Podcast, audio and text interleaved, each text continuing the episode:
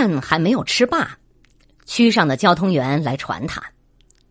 他好像很得意，嗓子拉得长长的说：“闺女儿大了，咱管不了，就去请区长替咱管教管教。”他吃完了饭，换上新衣服、新手帕、绣花鞋、镶边裤，又擦了一次粉，加了几件首饰，然后叫渔夫给他备上驴儿，他骑上。渔夫给他赶上，往区上去。到了区上，交通员把他引到区长房子里，他爬下就磕头，连声叫道：“哎呀，区长老爷，你可要给我做主啊！”区长正伏在桌上写字，见他低着头跪在地下。头上戴了满头银首饰，还以为是前两天跟婆婆生了气的那个年轻媳妇儿，便说道：“你婆婆不是有保人吗？为什么不找保人？”三仙姑莫名其妙，抬头看了看区长的脸。区长见是个擦着粉的老太婆，才知道是认错了人。交通员道：“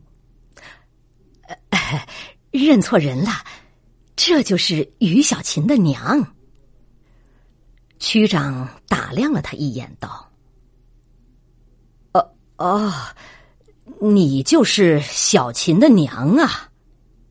起来，不要装神做鬼儿，我什么都清楚。起来。”三仙姑站起来了。区长问。你今年多大岁数？三仙姑说：“四十五。”区长说：“你自己看看你，打扮的像个人不像？”门边站着老乡一个十来岁的小闺女儿，嘻嘻嘻笑了。交通员说：“到外边刷。”小闺女跑了。区长问。你会下神是不是？三仙姑不敢答话。区长问：“你给你闺女儿找了个婆家？”三仙姑答：“找下了。”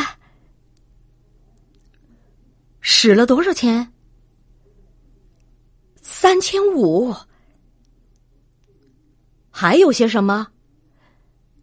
有些首饰布匹，跟你闺女商量过没有？呃，没有。你闺女愿意不愿意呀？呃，不知道。区长道：“我给你叫来，你亲自问问他。”又向交通员道：“去叫于小琴。”刚才跑出去那个小闺女儿跑到外边一宣传，说有个打官司的老婆，四十五了，擦着粉，穿着花鞋。邻近的女人们都跑来看，挤了半院儿，叽叽哝哝说：“哎，四十五啦！看那裤腿儿。”看那花鞋，三仙姑半辈没有脸红过，偏这会儿撑不住气儿了，一道道热汗在脸上流。交通员领着小琴来了，故意说：“看什么？人家也是个人吧？没有见过，闪开路！”一会儿，女人们哈哈大笑，把小琴叫来。区长说：“你问问你闺女儿愿意不愿意？”三仙姑只听见院里人说：“四十五啊，穿花鞋，羞得只顾擦汗，再也开不得口。”院里的人们忽然又转了话头，都说：“那是人家的闺女儿，闺女儿啊，不如娘会打扮。也有人说，听说啊，还会下神。偏又有个知道底细的，断断续续讲米烂了的故事。这时三仙姑恨不得一头碰死。区长说：“你不问，我替你问。于小琴，你娘给你找的婆家，你愿意跟人家结婚不愿意？”小琴说。不愿意，我知道人家是谁。